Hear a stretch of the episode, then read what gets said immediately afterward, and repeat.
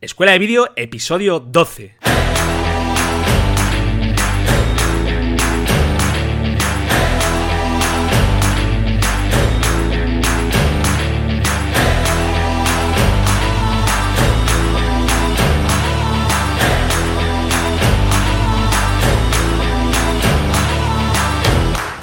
Hola y bienvenidos a Escuela de Vídeo, el podcast donde Cristian Adam, propietario de Crash Video, y Fran Fernández, propietario de fmcreativa.com y servidor de ustedes, hablamos sobre todo lo que se refiere al mundo del vídeo, desde la grabación hasta la edición, repasando técnicas, programas y cámaras, además de contaros cómo nos las ingeniamos en nuestro día a día en las producciones audiovisuales. Y te darás cuenta que hacer vídeo es más fácil de lo que pensabas.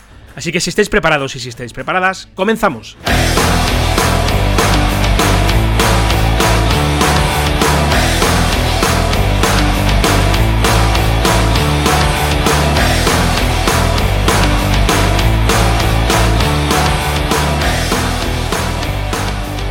Muy buenas, compañero Cristian Adam. Ya estamos aquí otra vez. ¿Qué tal vamos?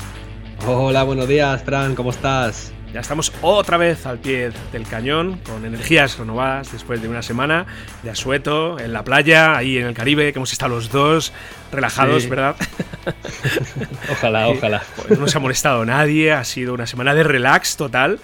Y ya estamos aquí otra vez, eh, grabando un nuevo episodio con un nuevo episodio con una temática que hoy, hoy, hoy creo que va a gustar bastante. Vamos a hablar ahora a continuación, ya lo detallaremos, de cositas chulas.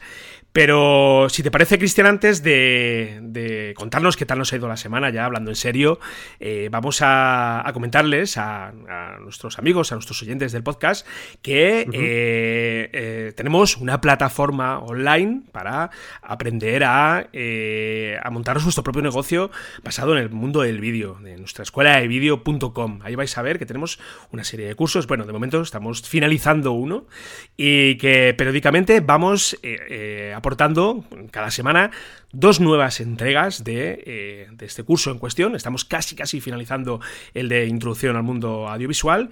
Y precisamente el episodio 7 y el episodio 8, los que hemos tratado esta semana, hemos estado hablando de perfiles de color. Hemos visto cómo entender el balance de blancos, cómo evitar sorpresas de desagradables eh, cuando eh, estamos importando el material, estamos editando y nos encontramos pues eh, un color que no se correspondía, una temperatura de color que no se correspondía a lo que estábamos filmando en ese momento. Bueno, pues eso vamos a ver cómo corregir, cómo entenderlo, cómo evitar que sucedan esas situaciones en esta, séptima entrega. Y en la octava entrega vamos a hablar de la exposición y de lo importante que es entender la luz, cómo tener un control de la luz perfecto para no, no incurrir en errores y sobre todo nuevamente en situaciones que cuando estamos editando ya nos encontramos que son de difícil solución. Y en nada nos ponemos con, otro curso también súper interesante, todo por 10 euros al mes, eh, sin permanencias. Os podéis eh, dar de alta cuando queráis, os podéis dar de baja cuando queráis y por 10 euros pues eh, podéis aprender cantidad, cantidad de cosas que, que, os van a ayudar seguro a impulsar vuestro proyecto profesional.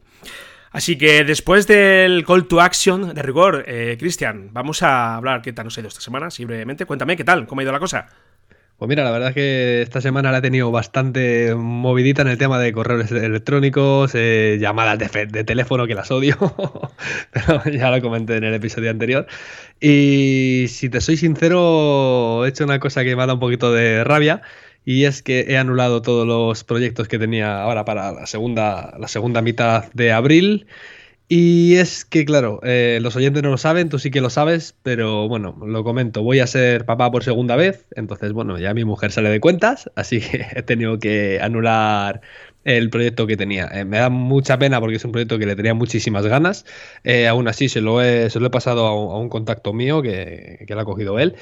Y, bueno, era un vídeo para teledeporte Así que nada, me da, me da pena, me da rabia, pero bueno, es, eh, la, vida es así, la vida sigue, tengo que, tengo que centrarme ahora mismo en la familia, así que bueno, tengo cierta libertad, nada, me lo que haré es dedicarme a la escuela de vídeo, tal y como comenté la semana pasada, seguiré grabando los cursos, seguiré pues eso, un poquito también haciendo, trabajando el tema, bueno, mi página web la tengo medio abandonada, a ver si le meto un poquito mano también, aprovecho pues siempre cosas que no tenemos tiempo eh, hacer cuando estamos metidos en, proyectos, pues hay que aprovecharlas en, en esto, estas temporadas que, estamos sin, sin, sin, trabajo y tal, pues, pues vamos, a, vamos a, pulirlas un poquito, ¿no? ¿Y tú qué tal, Fran? ¿Cómo te ha ido? Pues yo esta semana he estado, bueno, eh, perfilando ya el final del curso de introducción al mundo audiovisual, eh, un poquito ya preparando lo que va a venir después y luego atendiendo a, solicitudes de eh, leads, de gente interesada en FM Creativa, en, una serie de producciones. mucha gente también se ha puesto en contacto para volver a retomar un trabajo que hemos acabado hace dos años y que se entregó, y cosa que me deja muchas veces alucinado. Esto es algo que eh, sucede de vez en cuando y, me, deja, me deja alucinado, porque cuando se supone que ya se entrega un trabajo, eh, se finaliza y ahora me están pidiendo cambios de un trabajo de hace dos años. Eh, si es cierto que en este cliente en concreto no hice lo que debemos hacer una vez que hemos entregado el trabajo, es decir, cerramos el, el, proyecto, borro todos los brutos, si los quieres, para ti, pero yo no me quedo con nada. O sea, estoy diciendo de una forma indirecta que mm, si por lo que sea el cliente entiende que dentro de dos años necesita hacer una modificación, pues que, que ahora es el momento de que me lo diga. ¿Vale? Porque no me vale que le surja en ese momento el aire y diga, ah, pues mira, oye, ahora quedaría bien que, bueno, en este caso en concreto lo que quieren es cambiar unos planos intermedios, bueno, y, créditos finales. Claro, mm, eh, de entrada no sé si tengo ese proyecto, ya, no lo sé. Eso de entrada, que me voy a tener que poner a buscarlo. Y, y luego, claro, mm, me he dado cuenta que yo a este cliente no le dije en su día que se acaba el proyecto y que borramos brutos. Mm. Y que si quieren los brutos, pues se venden, los brutos se venden directamente. Y, creo que, que, va a tener un problema. creo que va a tener un problema porque hay gente que esto no lo entiende. ¿eh? Y me ha pasado ya, ¿eh? me ha pasado que eh, con, algunos clientes venir tres años después y decirle, oye, mira, no puedes venir ahora tres años a pedirme un cambio y que encima mm, te cabré si me digas que si esto no es así, que si no soy un profesional. No, no, no, esto no funciona así. Ves a cualquier productora y pídele que te haga cambios de un proyecto eh, dos años que les claro. a ver qué te responden. Y, bueno, y esto es, es, un caso en concreto que no tomé esa medida, muchas veces de los errores se aprenden, pero lo tengo clarísimo. A partir de ahora esto es sagrado.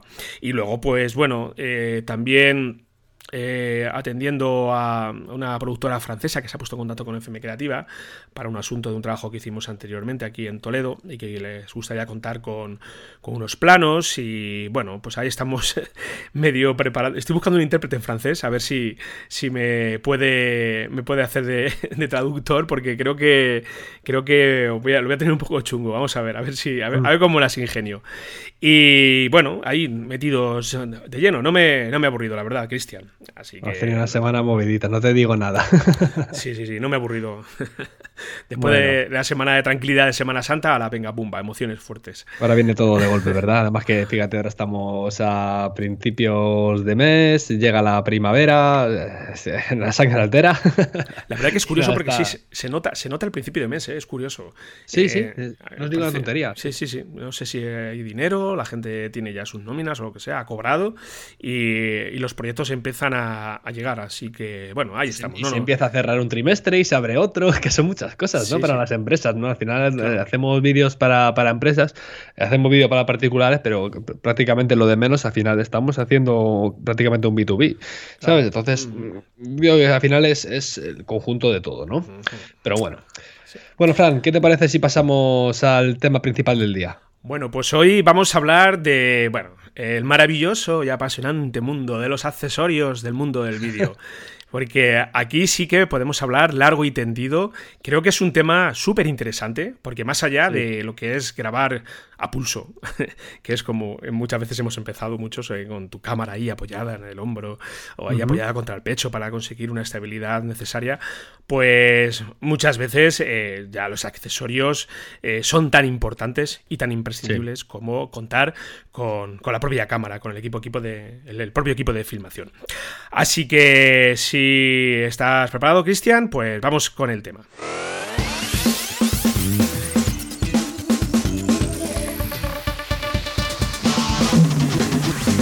Bueno, pues ante nosotros, eh, en el momento en que comenzamos ya a dedicarnos a esto en plan profesional, pues ante nosotros hemos tenido una serie de opciones y de herramientas, accesorios que van ya, eh, van más allá de lo que es la propia cámara. Bueno, aquí eh, las posibilidades son muchas y también el gasto puede ser también elevado.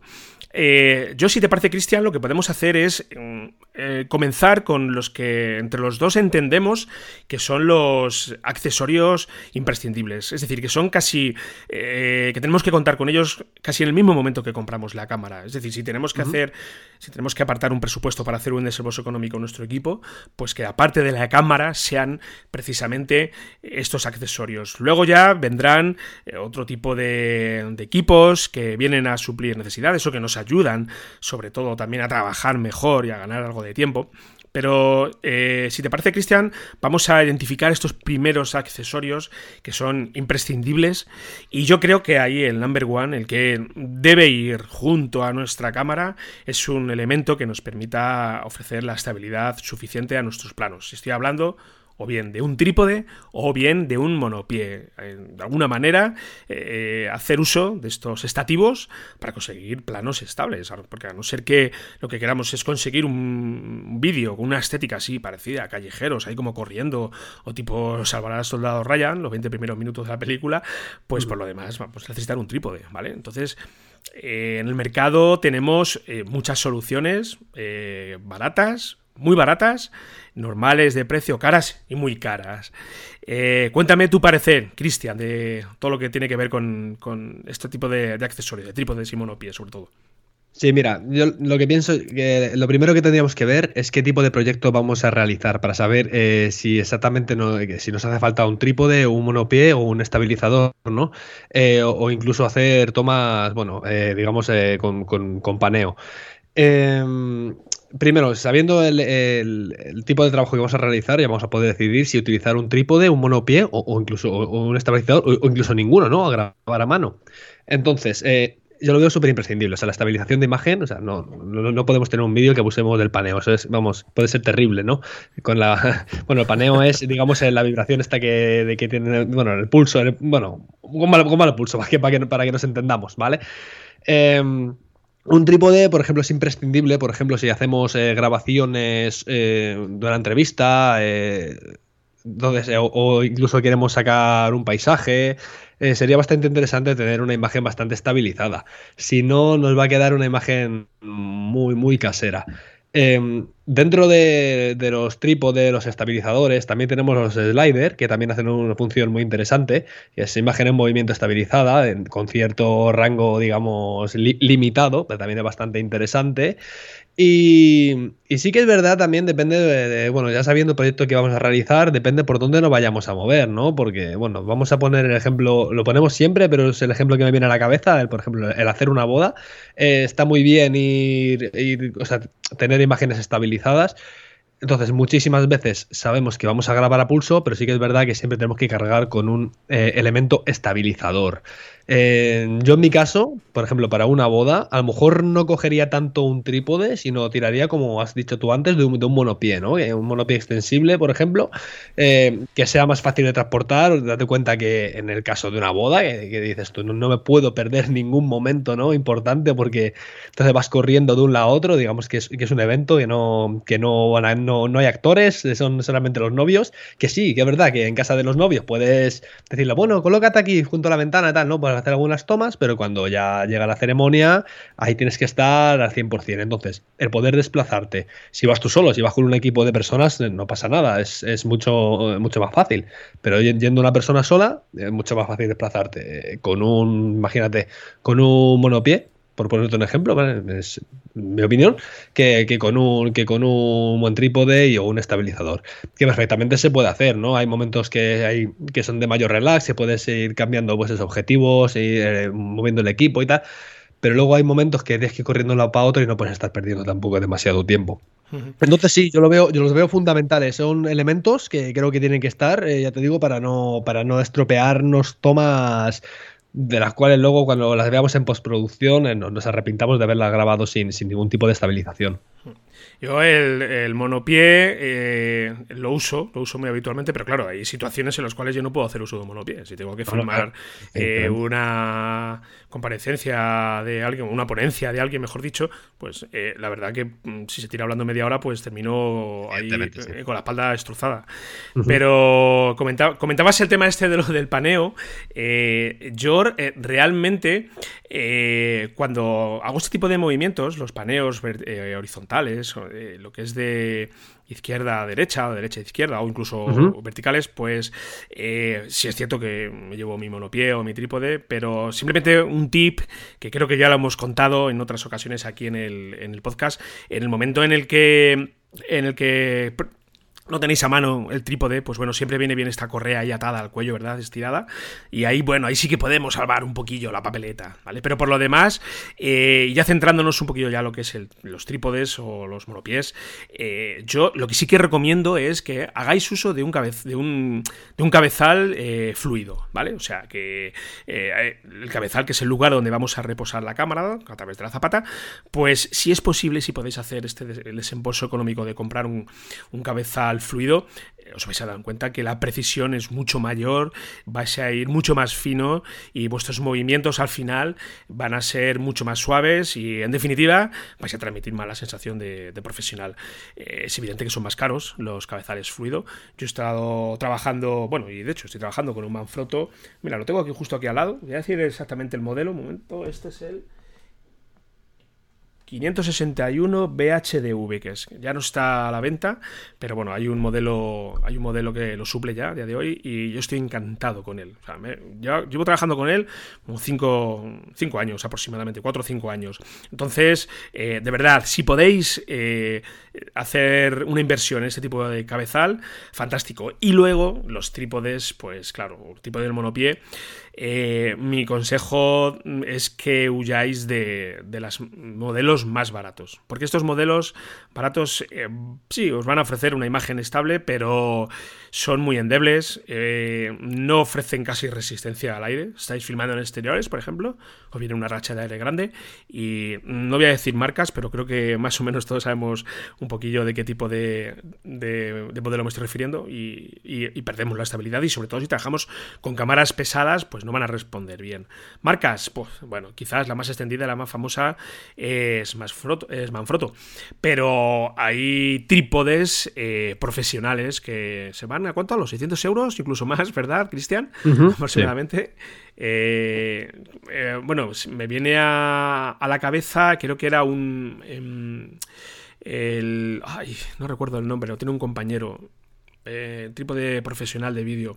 Bueno, luego lo, luego lo miraré, ¿vale? Porque ahora mismo no me. No, lo recuerdo. Lo estoy mirando en internet ahora mismo, pero. Eh, a ver, a ver, un momentito. Mira, yo me acuerdo la primera vez que me dijeron. Eh, que me dijeron un trípode que, costaba 600 euros. Y decía yo, pero. Hace unos años decía yo, pero 600 euros un trípode, pero, pero vamos a ver si hay cámaras que cuestan menos que eso, ¿no? Y me, quedaba alucinado, ¿no? Pero sí. que es verdad, vamos a decir una cosa y es que audiencia Eh, el mundo del vídeo es caro. O sea, lo tenemos que tener en cuenta. Las cosas son caras. O sea, mm, sí, podemos conseguirlas baratas, pero es que a la larga nos vamos a arrepentir. Eh, es como todo en la vida. Eh, hay coches, hay coches baratos y coches caros. O, vamos a decirlo de otra manera. Hay coches de precio bajo y hay coches de precio alto, ¿no? Porque luego cada, cada cosa se valora en su justa medida, ¿no? Y la calidad se paga, al final la calidad se paga. Sí que es verdad que, a ver, eh, también está el tema de las marcas por el medio y todo eso, pero al final eh, sabemos que las cosas de calidad hay que pagarlas. Y mm. si el mundo de la fotografía y el vídeo, sobre todo el tema del vídeo, es caro, y es que cuando estamos, bueno, mm, ya lo he comentado en otro podcast, si es, si es tu hobby y te lo quieres gastar, el dinero, te quieres gastar un buen dinero por hobby, adelante, gástatelo. Oye, maravillosamente estupendo, es fenomenal. Pero si estás trabajando incluso con eh, eh, haciendo vídeo y vendiendo, vendiendo tu, tu, trabajo, tus servicios, invierte dinero porque realmente luego lo vas a cobrar, ¿no? O sea, el vídeo realmente es un trabajo que es bastante arduo y hay que, y hay que, hay que cobrarlo y de todo tienen que pagarlos como, pues como buen profesional que, te tienes que considerar según el trabajo que hagas, ¿no? Entonces, eh, eh, al final tenemos que invertir eh, parte de, ese dinero en el que, en el que estamos grabando eh, o sea, con lo que ganamos de las grabaciones, el material, ¿no? Porque al final también va a ser el, propio cliente que te exija una calidad y muchas veces la calidad se consigue, pues como estamos hablando, pues con un trípode, con una buena rótula, con un buen estabilizador, con, un, con una buena cámara o con un buen objetivo incluso, ¿no? Muchas veces casi más importante que la cámara, ¿no? También dependiendo el tipo de trabajo que vayamos a realizar.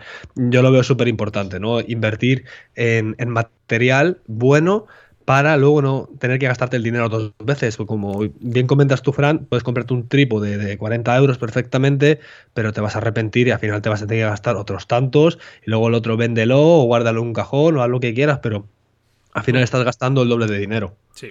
Me estaba refiriendo, que se me había quedado antes la mente en blanco, a los trípodes de la marca Satchler, supongo que los conoces, Cristian, y Benro. Bueno, estos, por ejemplo, los Benro eh, están en casi 500 euros. O sea que, pero bueno, al final, claro, son equipos profesionales que funcionan genial. Bueno, son trípodes espléndidos para vídeo. Y pues bueno, ahí están, ¿vale? Eh, Oye, ha visto que se, te ha quedado la mente en blanco, ha visto que bien te cubierto, ¿eh? sí, sí. es que esta vez es que no te acuerdas del nombre y no me, y no me venía a la cabeza. Eh, sí, y bueno, supongo que si nos escucha alguien del sector profesional, pues eh, coincidirá con nosotros en, que estas marcas, sobre todo Satchler, si alguna vez vais a algún lugar, en, algún evento y veis a un cámara, pues muy probablemente lo veáis con algún un tipo de estas marcas. Con, garantía de, trabajar con, buenos resultados. Bueno, y venga, vamos a seguir, vamos a ver qué, eh, eh, más eh, además de lo que, es el, lo que son los sistemas de estabilización, lo que son los trípodes. Yo, bueno, ya lo hemos hablado en otros episodios, pero para mí el sistema de audio es fundamental, fundamental. controlar el audio, más allá de lo que traen nuestras propias cámaras, sobre todo si vamos a grabar con cámaras mirrorless o cámaras reflex, es audio muy malo, pésimo, eh, de hecho desechable, no se puede entregar audio sí a un cliente, si queremos ser profesionales, tenemos que irnos a micrófonos externos. Y quizás lo más famoso ahora mismo son los Rode, los Videomic. Aquí sí que hay que decir que eh, los precios no son muy caros, a partir de 100, 100 y pico euros.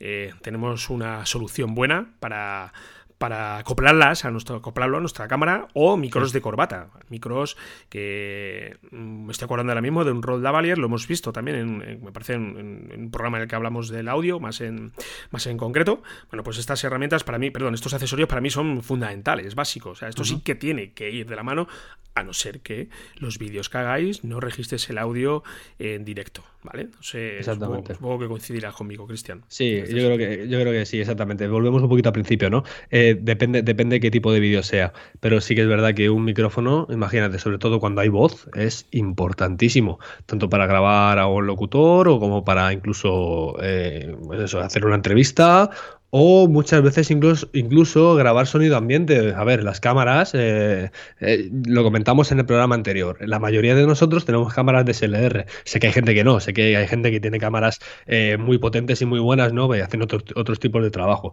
Mira, en mi caso, por ejemplo, que voy corriendo de un lado para otro, ¿no? Hay veces que sí que necesito grabar sonido ambiente, ¿no? Es que me da, también me da una profundidad los vídeos y también es más realismo que coger y meter un paquete de sonidos. Oye, que los paquetes de sonido vienen fenomenal, ¿no? y la música pues muchas veces igual. Bueno, la mayoría de las veces, casi siempre en los vídeos metemos, pues eso, entre el sonido, entre los, entre el sonido de la música, que ya lo hablamos en, en episodios anteriores. Eh, y, complementado con los sonidos ambiente y bueno, luego con entrevista, tal, o sea, al final te puede salir, es, es, fundamental, ¿no? Ya lo comentábamos en el, en el podcast de la música para los vídeos, y es que el audio es el 50% del vídeo. Si falla el audio, te falla el vídeo, no, ni lo terminas de ver. Al final dices, bueno, es que no lo oigo bien, o... Y, y yo digo una cosa, yo he cometido muchos errores con el audio, ¿eh? Pero bueno, como has dicho tú antes, con los errores aprende y, poco a poco se va mejorando y al final hay que, hay que ir puliendo esos detalles porque cuando quieres hacer un trabajo de calidad y sobre todo cuando quieres vender un trabajo de calidad, tiene que ser, o sea, todos los detalles tienen que ser de calidad.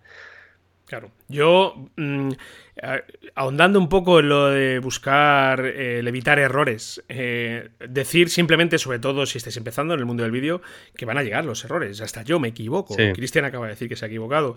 Eh, yo, eh, mi consejo, y lo digo porque yo soy un obseso eh, perfeccionista, perfeccionista eh, siempre busco el fallo minúsculo para eliminarlo porque no me gusta y eso mm, para mí se ha convertido ya en una lacra. Entonces, no pasa nada porque tengáis un pequeño fallo. El otro día, no sé con quién lo hablaba, creo que lo hablaba contigo, no sé con quién. hay un plano en, a modo de, de referencia en Pulp Fiction, supongo que lo habréis visto todos, esta película, pues hay un plano en Pulp Fiction, grandísima película, eh, dirigida por un grandísimo director, en el cual aparece eh, eh, Samuel L. Jackson fuera de foco. Pero es que se nota un montón, ¿sabes? Es un plano corto y se le ve súper, súper fuera de foco y enseguida se corrige ese desenfoque. Pues eso lo vio Quentin Tarantino y dijo, pues esto vale. Quiero decir, salvando las distancias, que bueno, que hay momentos que no pasa nada, ¿vale? Está ahí, eh, a ver, tampoco puede ser un fallo estrepitoso. Yo, por ejemplo, viendo Dunkerque eh, hace unos meses, supongo que la habéis visto, la última de Nolan, pues eh, hay un plano que se ven edificios. no sé si la has visto esta película, Cristian. No, no, no, no, la, no, la, he visto, no la he visto. Bueno, pues se supone que está, que transcurre todo en la, en la Segunda Guerra Mundial. Sí, sí, Y claro, se rueda todo en, en, la población francesa de Dunkerque, es un momento en el cual el ejército ejército inglés está rodeado por el ejército alemán y, bueno, eh, recrean un poco toda esa situación. Bueno, pues eh, hay un, hay un plano en el que se ve un edificio con balcones de ahora. ¿Sabes? Yo cuando lo vi me llamó muchísimo la atención, muchísimo. Y en otro plano también. ¿Sí? sí, sí, sí, Es curioso. Me está, recordando, me está recordando los típicos fallos de las películas así más antiguas, Braveheart, y que se veía también una, una furgoneta por ahí al fondo. Sí, bueno, y en, esta precisamente. Hay un montón, de películas, sí. Y en esta precisamente también, en Dunkerque, hay un plano en el cual uno de los soldados, no vamos a avanzar nada por si no lo ha visto la gente, eh, pues eh, se le ve así, bueno, está en una situación muy tensa y uno de los soldados se está, con perdón de la presión, descojonando vivo está que dice, o sea, están los otros que la están pasando canutas y se le ve a él que está partiéndose de risa. Pues no estará hecho aposta, no estará hecho adrede como diciendo, bueno, se está volviendo loco o algo. Ya, pero, ya, pero me, parece bien decir, bueno, vale, la has hecho aposta, pero mm, mm, la lógica dice que no tiene lugar eso ahí. Y, bueno. Y está ahí, está ahí en la peli, la ves. Entonces, volviendo ya un poco al planteamiento que he dicho, que no nos obsesionéis con la perfección, que sé que al final aprendemos de los errores y a mí en mi caso, bueno, a mí me ha hecho perder mucho tiempo. Me ha hecho perder mucho tiempo buscar perfecciones, vamos a, no, es que quitar esto, no pasa nada, adelante. Hay que hacer, hay que hacer, hay que hacer y luego, mira, es mejor pedir eh, perdón que permiso. esa, Ostras, qué buena esa sí, sí, no, esto hazlo. Y luego ya rectifica si hace falta. Pero si no lo haces, mm, ¿sabes? Si tienes que pedir permiso, no, ni lo haces al final.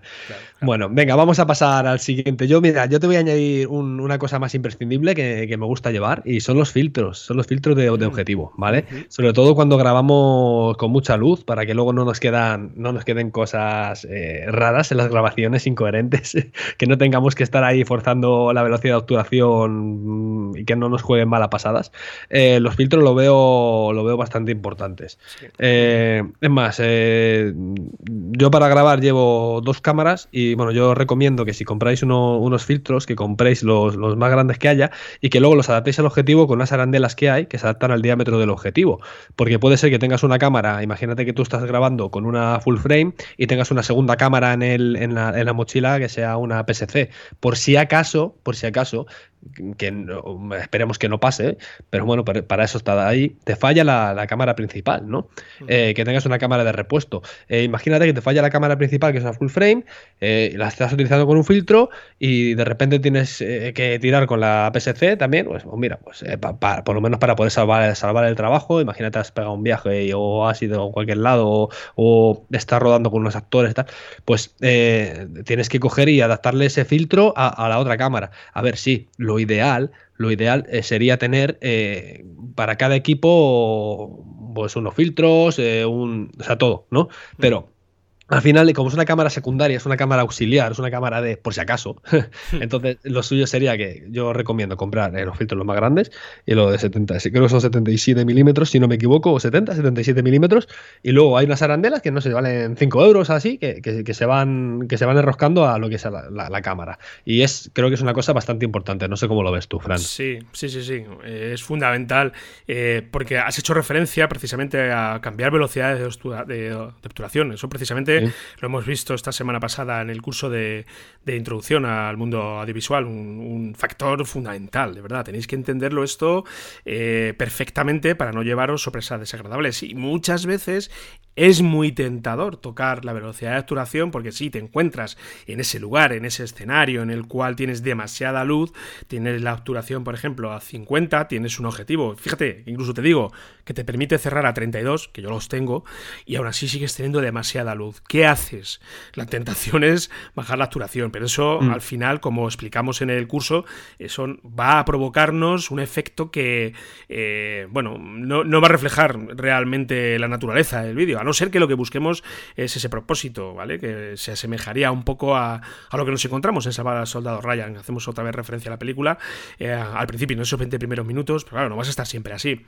Entonces, eh, claro, ahí se hace súper necesario eh, el uso de un filtro ND y te salva, te salva completamente. Afortunadamente, los modelos más avanzados de cámara, ya las profesionales, si hablamos de la Sony, de la FS7, pues bueno, ya lo llevan incorporado de serie, ya te permiten regularlo, yendo más allá de jugar con la con las aperturas de diafragma. Pero de momento nosotros, los mortales, los que usamos eh, eh, cámaras más asequibles, por decirlo de alguna manera, mm. necesitamos hacer uso de este, de este accesorio. Es eh, prácticamente algo obligatorio. Tenemos que llevar en la mochila. Así que yo creo, Cristian, que esto, aparte de lo que vamos a hablar ahora, creo que esto es fundamental, de verdad. Esto tiene que ir con nosotros. Un buen audio, un buen sistema de registro de audio, estabilización de imagen y eh, filtros ND. En principio, Mira, yo, te, digo una cosa, sí, sí, em, que no se asuste nadie, que, que, hay mucha gente que dirá, oye, que yo solamente tengo una cámara y poquita cosita, poca cosa más, no tengo ni un trípode, ni tengo un filtro, ni tengo, no pasa nada. Evidentemente, tú puedes coger tu cámara, colgarte al cuello y salir corriendo a hacer fotos o hacer vídeo, pero hacer fotos no, en este caso hacer vídeo eh, y, sin problema, ¿no? Pero, eh, a ver, es como todo.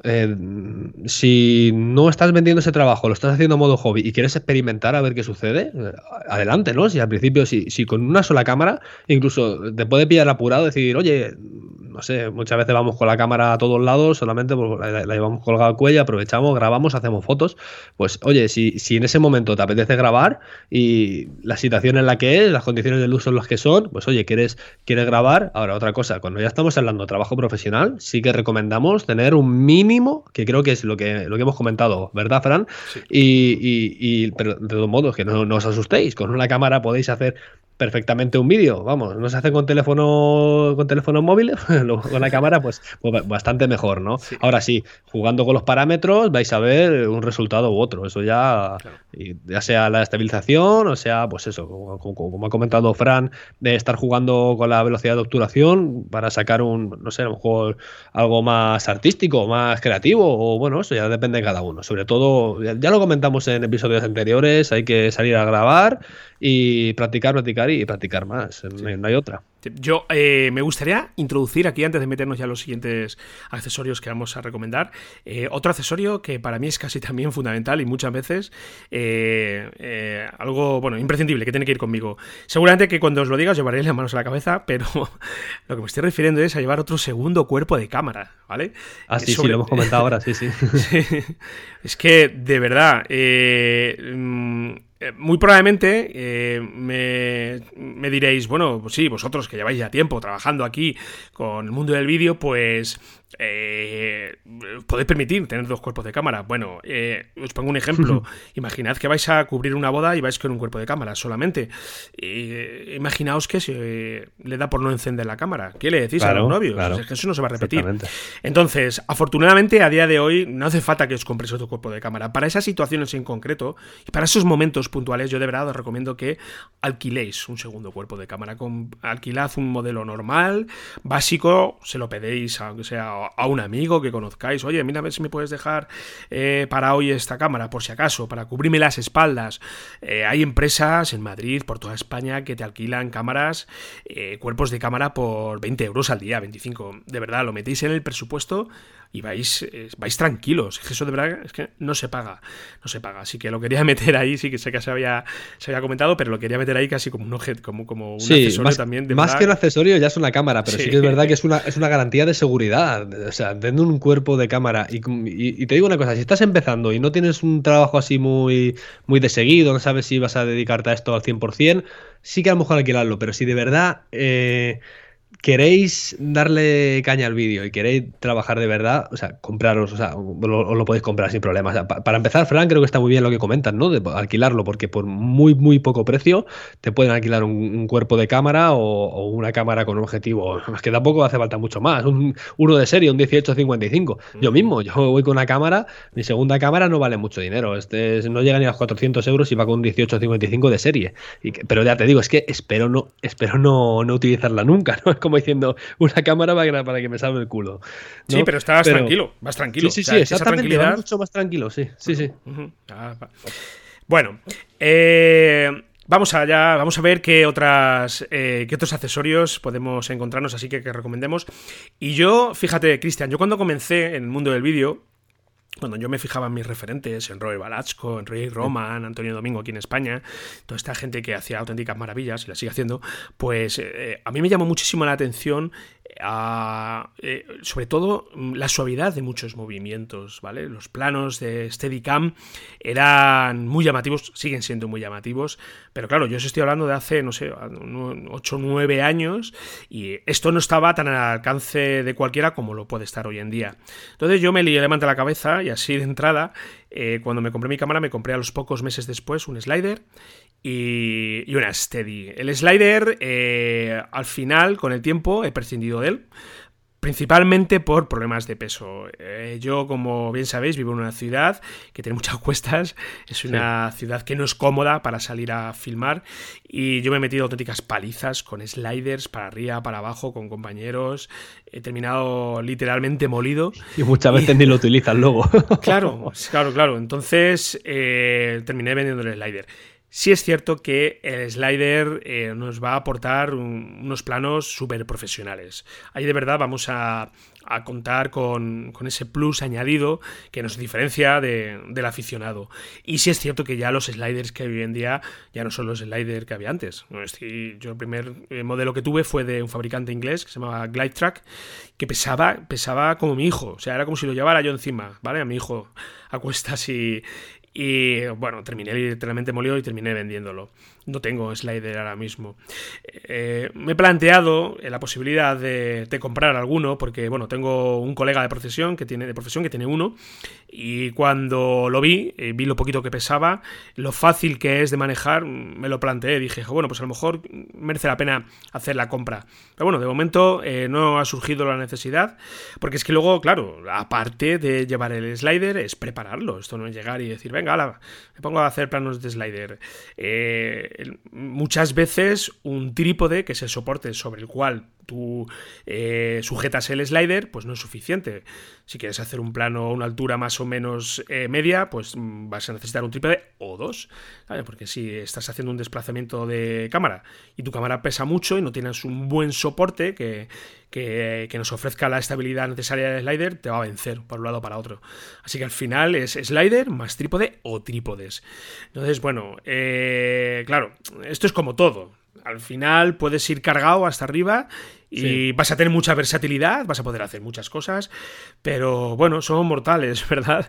De momento no, no trabajamos, no somos ni la Paramount ni, ni Universal y nos las tenemos que ingeniar nosotros solos y luego, pues claro, también depende del tipo de filmación. Eh, una boda, yo antes recuerdo en mis primeras bodas, era el slider a todos los lados y siempre estaba buscando el momento en la ceremonia, digo, a ver cuando me escapo para hacer ese plano del slider, ah, venga, detrás de todo, a la iglesia, colocar la leche. Yo no sé tú, Cristian, pero yo terminé, terminé no odiándolo, pero sí, prescindiendo de él, definitivamente.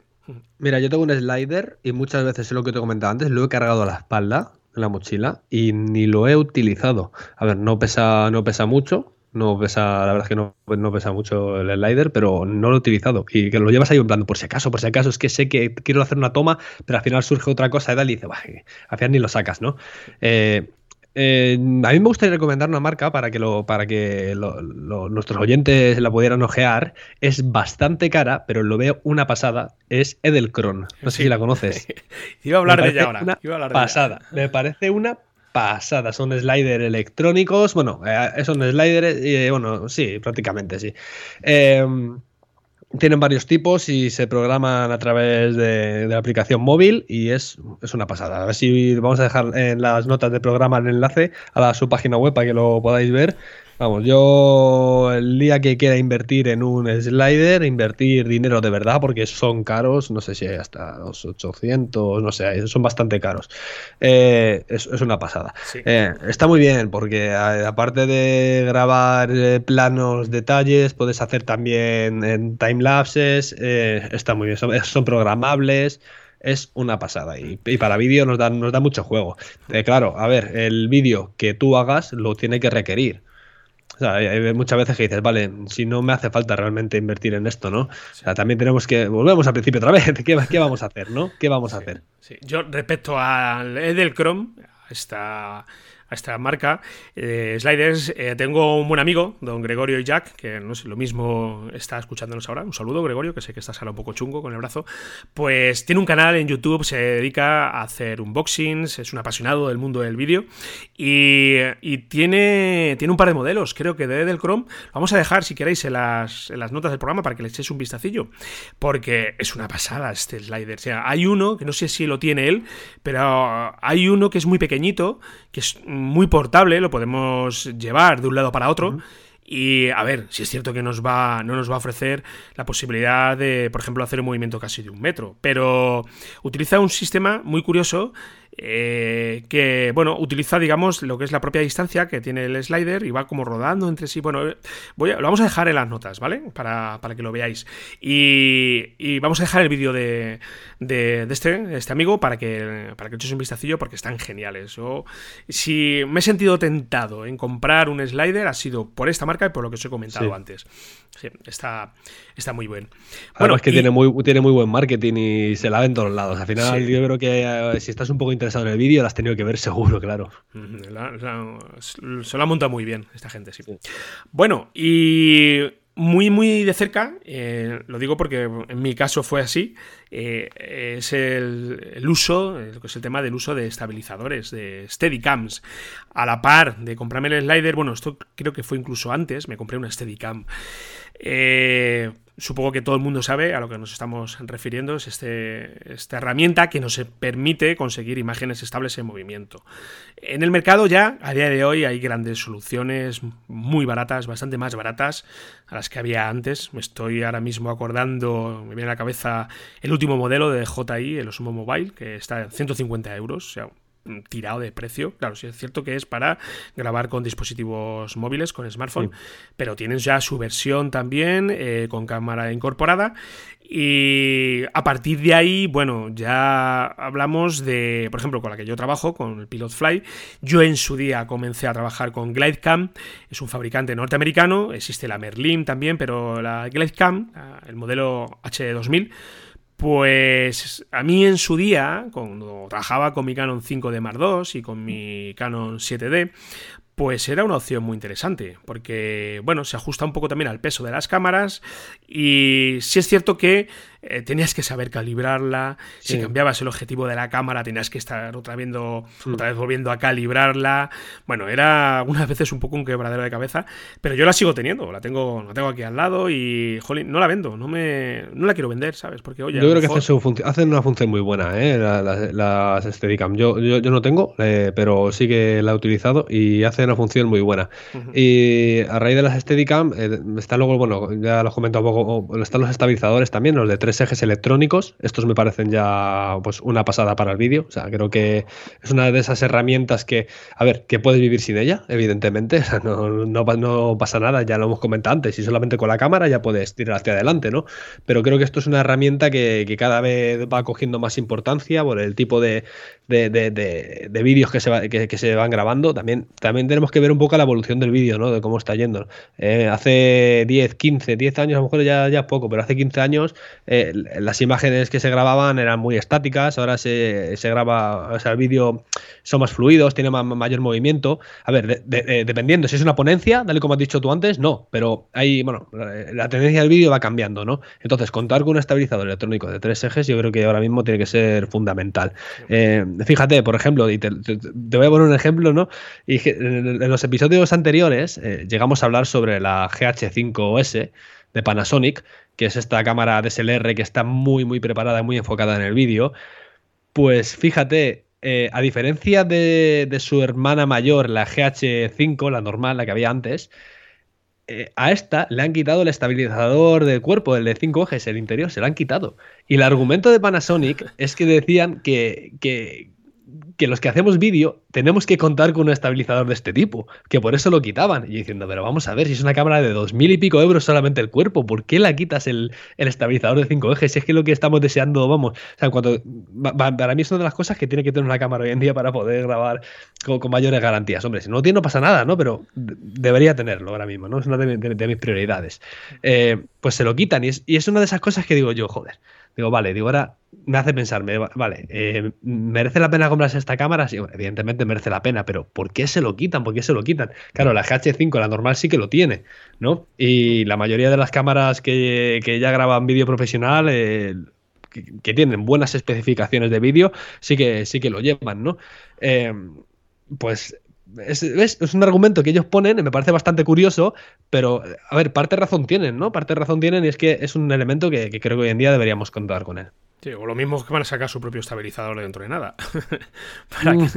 o sea que eh, puede ser, todo, todo puede ocurrir. Y te venden el pack completo ya. claro, claro. Sí.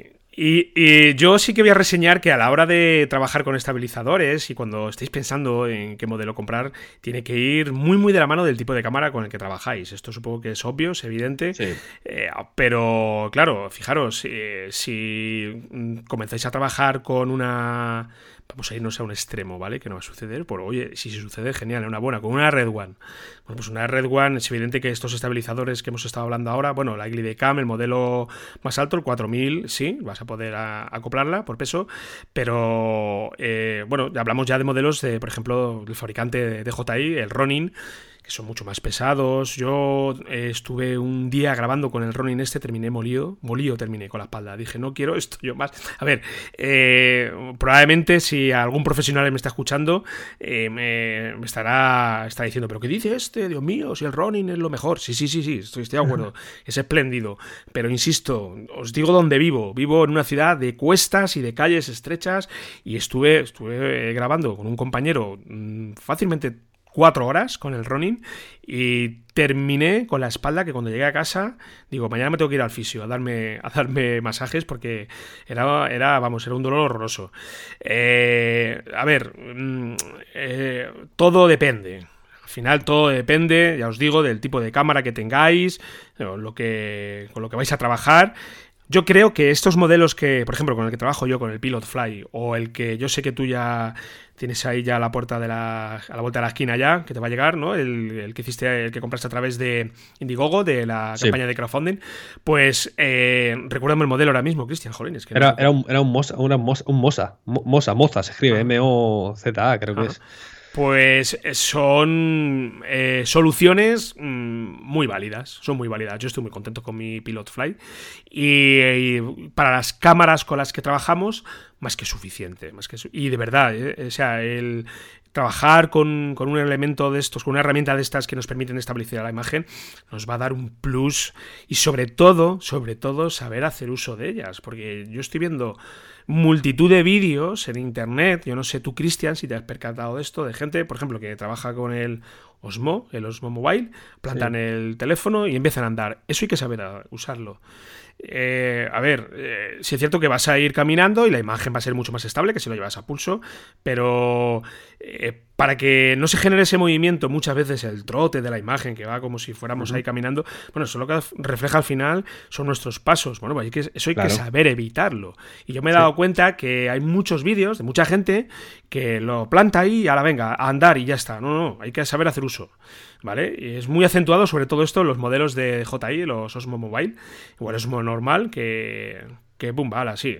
Y sobre todo los giros muchas veces de estos tan bruscos que se para la imagen. Bueno, muchas veces pues tampoco nos preocupamos de, de mejorarlo. Bueno, pues de verdad, si queréis ser profesionales, cuidad esto.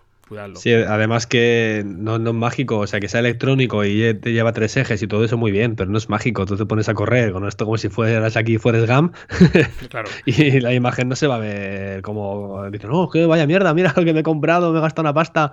Por ejemplo, hay, un, hay, uno, hay un modelo que a mí me encanta, para mí, para mí ahora mismo creo que es el mejor, para mi, mi, opinión, es el mejor que hay, es el Sion Crane, el 2 me parece una pasada de, estabilizador. Pero es como todo, ¿eh? al final tienes que saber utilizarlo y, es más, eh, vienen con bastante más funciones que eh, aparte de solamente la estabilización, ¿no? Igualmente hay que saber sacarle ese provecho para, para, poder, bueno, saber utilizarlo de la manera más correcta posible. Y Fran, a mí hay una cosa que me, que me trae la curiosidad y es el tema de, de, las pantallas o los grabadores externos. Yo, yo no tengo, tú, tú sí que tienes. ¿Podrías contarnos un poco a ver cómo va esto?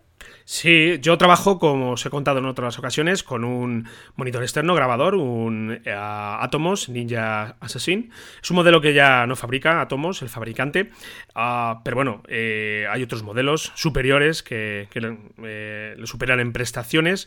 Y yo tengo que decir que tengo un antes y un después en mi vida de videógrafo, trabajando con. en el momento en que compré este, este, este accesorio. Es fantástico.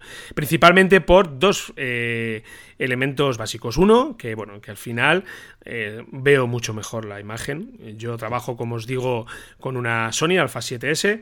Eh, la facilidad de enfocar con la pantalla que me trae la Sony es ardua, difícil. O sea, de hecho, muchas veces me he encontrado planos días a lo mejor que no me he llevado el Atomos y están fuera de foco, porque no lo he visto bien. Con el Atomos vas a tiro hecho, o sea, vas con una perfección, vas ajustas al milímetro, porque es que, de hecho, eh, nos permite también mm, ampliar el zoom ¿vale? Hacer un zoom sobre la imagen a enfocar y ahí ya eres el rey del mambo. Entonces, solamente por eso eh, ya merece la pena tenerlo y porque me permite grabar ya en soportes externos, más allá de las tarjetas internas, en discos duros eh, de estado sólido. Me permite también trabajar ya con codec, Apple ProRes, con A10 bits 422, por ejemplo. Ah, mira, mira, sí, sí. Eso es una pasada, que no lo tiene que dar la cámara también. Entonces se ha dicho, ¿vale? Pero claro, eso luego ya, cuando te lo llevas a edición y te comienzas a editar y te encuentras todo esto, pues eh, es oro puro, ¿sabes? Además, puedes aplicarle LUTs directamente, o sea, LUTs en lo que es el propio monitor, para ver eh, cómo queda, ¿vale? Eh, mm, esto, por ejemplo, para un director de cine le viene de fábula, porque mm, él más o menos tiene una idea de cómo el estilo que quiere eh, el aspecto que quiere que tenga su película y se lo estás mostrando directamente antes de meterte en una corrección de color. De verdad, eso es oro puro. Y luego aparte también que me permite grabar horas y horas y horas sin temor a de que se me corte a los 19 minutos.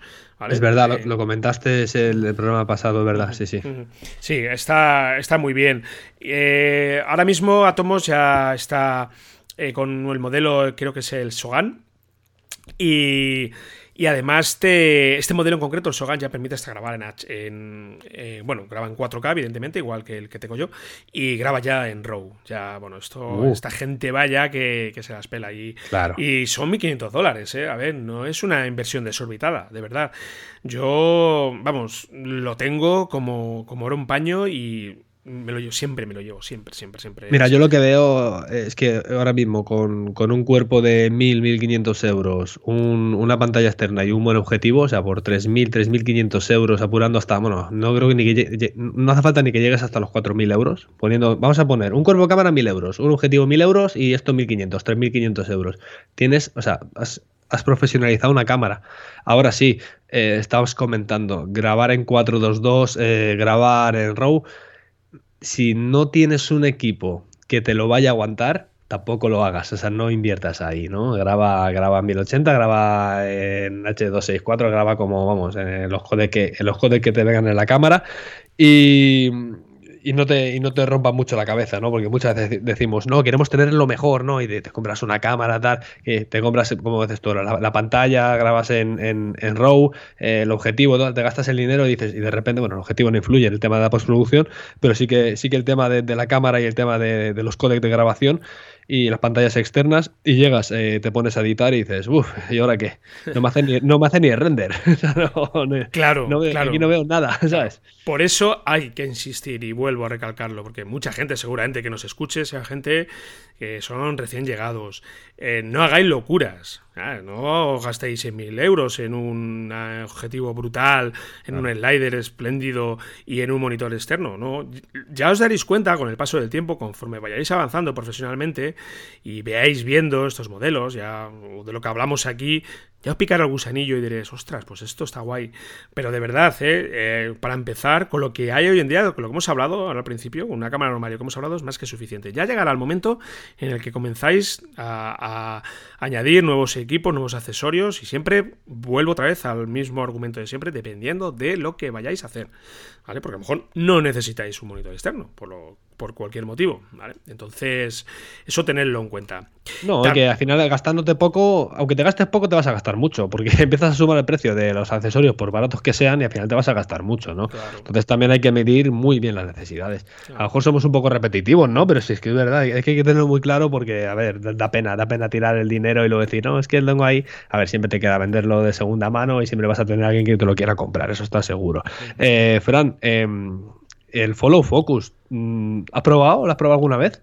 Pues no tengo ninguno, es algo que he echado en falta muchas veces y para los oyentes que no sepan lo que es, lo que nos estamos refiriendo, pues es una herramienta que nos permite trabajar eh, de una forma muy precisa con el enfoque. No sé si eh, en algún momento en el que habéis estado grabando eh, y sobre todo si habéis estado trabajando con profundidades de campo muy pequeñas, pues eh, os dais cuenta que el, foco se os va enseguida, ¿vale? Lo que es el enfoque de, un elemento, por ejemplo, me está viniendo a la cabeza ahora mismo el anillo de un novio. Volvemos otra vez al ejemplo de las bodas. Sí, sí, muy pues, típico, Y, te gusta pues jugar con el enfoque y el desenfoque del fondo, o que te lleve el enfoque del anillo al novio que se está vistiendo 5 mm, metros detrás y se está mirando en el espejo, arreglándose la corbata. No sé, se me viene así de entrada este ejemplo. Claro, si no tenemos un follow focus, esto lo tenemos que hacer a mano. Tenemos que mover el objetivo y ajustar el enfoque. Y bueno, o somos unos genios en el enfoque manual, que bueno, al final la experiencia también es un grado. Yo eh, muchas veces, vamos, casi siempre trabajo así, en enfoque manual. Y, o si queremos trabajar con mucha precisión, pues eh, ya os avanzo que vais a tener que repetir el plano una y otra vez hasta que más o menos consigáis y sepáis dónde está el límite o trabajar con un follow focus que se va a adaptar al objetivo y nos va a permitir fijar, ¿vale? Unos puntos en el follow foco en el cual tenemos un enfoque, o sea, lo que es una distancia focal determinada. Claro, cuando tú sabes dónde tienes que parar, que esto te lo ofrece el follow focus, pues vas a tiro hecho, o sea, vas con, una, con un enfoque, un enfoque perfecto, preciso. Eh, lo malo de esto, otro cacharro más. que, tenemos Que, tenemos que, llevar. A ver, no es muy aparatoso. Vamos a dejar de todas formas en las notas del programa algún modelo para que eh, los oyentes lo, vean. Eh, pero vuelvo otra vez a insistir en ¿lo necesitáis? ¿Lo necesitáis? ¿Sí? ¿No? ¿Vais a trabajar siempre con profundidades de campo muy amplias? A lo mejor no lo necesitáis si vais a trabajar con profundidades de campo muy amplias. Entonces, pues bueno, eh, yo no lo tengo, ¿vale? Yo mm, lo he usado un par de veces así de alguien que lo he visto, pero hasta el momento no he tenido necesidad de pensar en, en comprar uno. Yo no sé tú, Cristian, pero yo en concreto no. No, mira, yo, yo lo tengo en duda porque ahora mismo con los con, lo, con las pantallas táctiles de las cámaras, con los modos enfoque, con los modos de enfoque programables, Depende, o sea, lo mismo te puede, lo mismo, no sé si te, si es una herramienta tan imprescindible como lo era hace un par de años, no lo sé, no estoy seguro. Lo que sí es que es verdad que es que te da, dices tú, un aparato más que enganchas a, la cámara, un accesorio más, ¿no? Que te da ese aspecto de como que, wow, qué cámara más profesional, ¿no? Sobre todo cuando lo ve el cliente, ¿no? Ya ves. Es como un accesorio, un accesorio que se acopla, ¿no? Y, al final te hace una de, una DSLR, y imagínate, tienes el follow focus, tienes la, bueno, DSLR, el follow focus, metes una, una pantalla pantalla, una pantalla externa y, y, un micrófono de zapata. Y ala, ya está. Tienes un, un, camarón ahí, vamos, de la isla, ¿sabes? Sucede lo mismo que los Matebox, estos, eh, estos accesorios también que se, que se, colocan en el objetivo de la cámara, que su función principal eh, es la de ah, luego colocar un filtro. Un filtro, un ND, por ejemplo, un filtro degradado, X, lo que sea. Claro, usted te da una sensación, eh, bueno, una imagen, la gente que lo ve muy profesional, dice, wow, estos son pros, esto es como una cámara de, cine total, ¿no? Sí, claro, todo el aspecto, ¿verdad? Pero es curioso porque yo la mayoría de veces que he visto a la gente que hace uso de estos Matebox, al final no usan filtro. Digo, ¿para qué tienes un Matebox? A ver, para postureo. Puede ser. Postureo. Por eso, oye, si postureo, pues oye. Pero una vez escuché a alguien decir que, bueno, que conocía a un fabricante de Matebox eh, alemán que importaba, exportaba a España aquí, desde Alemania, y decía, la gente me pide Matebox, pero no me pide filtros. La mayoría eh, eh, solamente se quedan con, lo que es el Matebox. Pues señores, es Matebox más filtro. Y ya está. Sí, es cierto que te sirve para eh, regular la entrada de luz, que no te dé tanta luz, pero. Hmm. Pero postureo, pues bueno, oye, que si queréis postureo, eh, no pasa nada, ¿eh? eh adelante. sí, porque te da, el aspecto, te da el aspecto, como tiene así, digamos, el aspecto este cuadrado de cámara de cine y tal, te da aspecto así cinematográfico. Pero sí que es verdad que el postureo puede ser de, cara al cliente, ¿no? De que diga el cliente, guau, claro, he pagado una producción y me han venido aquí con una cámara de cine, ¿no? Y a lo mejor, fíjate, puede ser fácilmente una Sony a una 6500, ¿no? Que es una cámara sin espejo pequeñita. Ahora le enganchas un buen objetivo y, esto y ya termina, vamos, tienes aquí lo que te digo, ¿no? una cámara de, cine, o lo que se piensa el cliente, ¿no? Entonces al final puede ser postureo de cara, de cara, de cara al cliente. Así que bueno, eso ya cada uno que haga lo que crea conveniente. Y hay otra cosa bueno, que no hemos dicho, Fran, que al final se lo va a pasar porque digo, ya, digo, mira, el tema de la iluminación, no sé si tú mm. utilizas. Yo, por ejemplo, en mi caso, eh, tengo, fíjate, no, no, tengo mucho, la verdad, porque tampoco hago mucho uso de ella, pero tengo una lámpara auxiliar, una luz auxiliar, sobre todo para cuando tengo que grabar en interiores, alguna entrevista, lo que sea, y quiero resaltar algún detalle, ¿no? Y dar un poquito más de, fuerza al, al entrevistado o, hay falta de luz, ¿no? Eh, sí, que, sí, que, sí que tengo una. No hago mucho uso de ella, digo, porque son ocasiones contadas las que las tengo que sacar, pero sí que con una, con una lámpara auxiliar. No sé si tú, por ejemplo, tienes algo o no. Yo, por mis trabajos que he hecho, no he tenido la necesidad, eh, no tengo, eh, es ahí algo pendiente que tengo, que hacer la inversión. Lo que pasa es que por el tipo de trabajo que hago, hasta el momento no lo no he necesitado de ello. Pero sí que ha habido alguna ocasión en concreto en el que, claro, te plantas en un sitio cerrado, por ejemplo, hacer una, filmación hablando a cámara, y es cuando te acuerdas de esto. Y he estado trabajando con colegas de, profesión que, que sí que lo llevan y me doy cuenta que la diferencia es abismal. O sea, eh, es que eh, volvemos otra vez al tipo de trabajo que vas a hacer. Pero, por ejemplo, si vas a hacer mucha entrevista o vas a trabajar mucho documental, es obligatorio. O sea, llevar unas lámparas auxiliares, por lo menos dos, y sobre todo también saber entenderla, saber cómo usarla, y hacia eh, cómo dirigir la luz. Y al final es que cambia, o sea, te cambia completamente. O sea, te puedes encontrar un plano grabado sin este tipo de iluminación con otro y es un plano profesional y el otro es un plano de alguien que acaba de llegar. O sea que.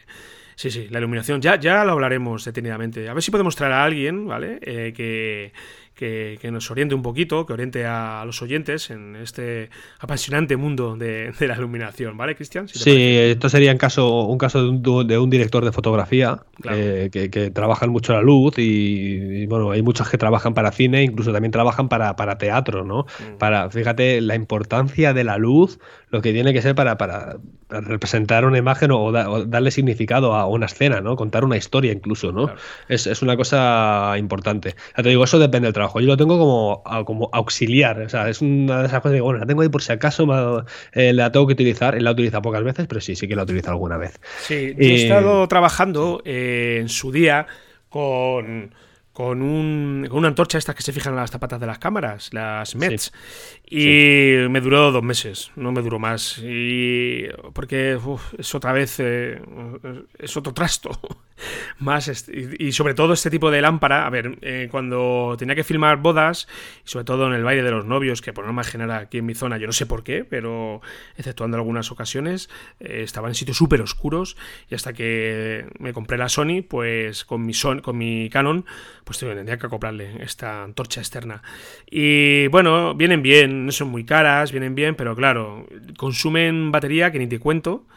Eh, si quería hacer uso de un plano a steady, ya tenía que estar haciendo juegos malabares otra vez, equilibrándola, mm. eh, perdón, calibrándola, bueno, bueno, eh, y lo tengo muerto de risa. No, tengo, no sé ni dónde lo tengo ahora mismo en casa, me lo compré en su día y ahí está. Pero bueno, está ahí también, ¿vale? Como por, hacer una referencia a otro elemento también, otro accesorio para que nos ofrece esa, iluminación que, bueno, que va a llegar como mucho a 3, 4 metros, tampoco más, ¿verdad? Pero bueno, eh, es una opción más. Oye, ¿cómo lo ves? ¿Nos hemos dejado algo? seguro que sí, seguro que sí. Yo, si algún oyente eh, mm, ve que nos hemos dejado algo, que no hemos comentado algo que es importante, nada, que lo deje en las notas del programa, que nos lo diga en los comentarios, por ejemplo, en Evox, en iTunes y, bueno, así aprendemos todos, ¿vale? Pero estoy seguro que sí, que algo por ahí, porque es que el mundo de los accesorios es inabarcable.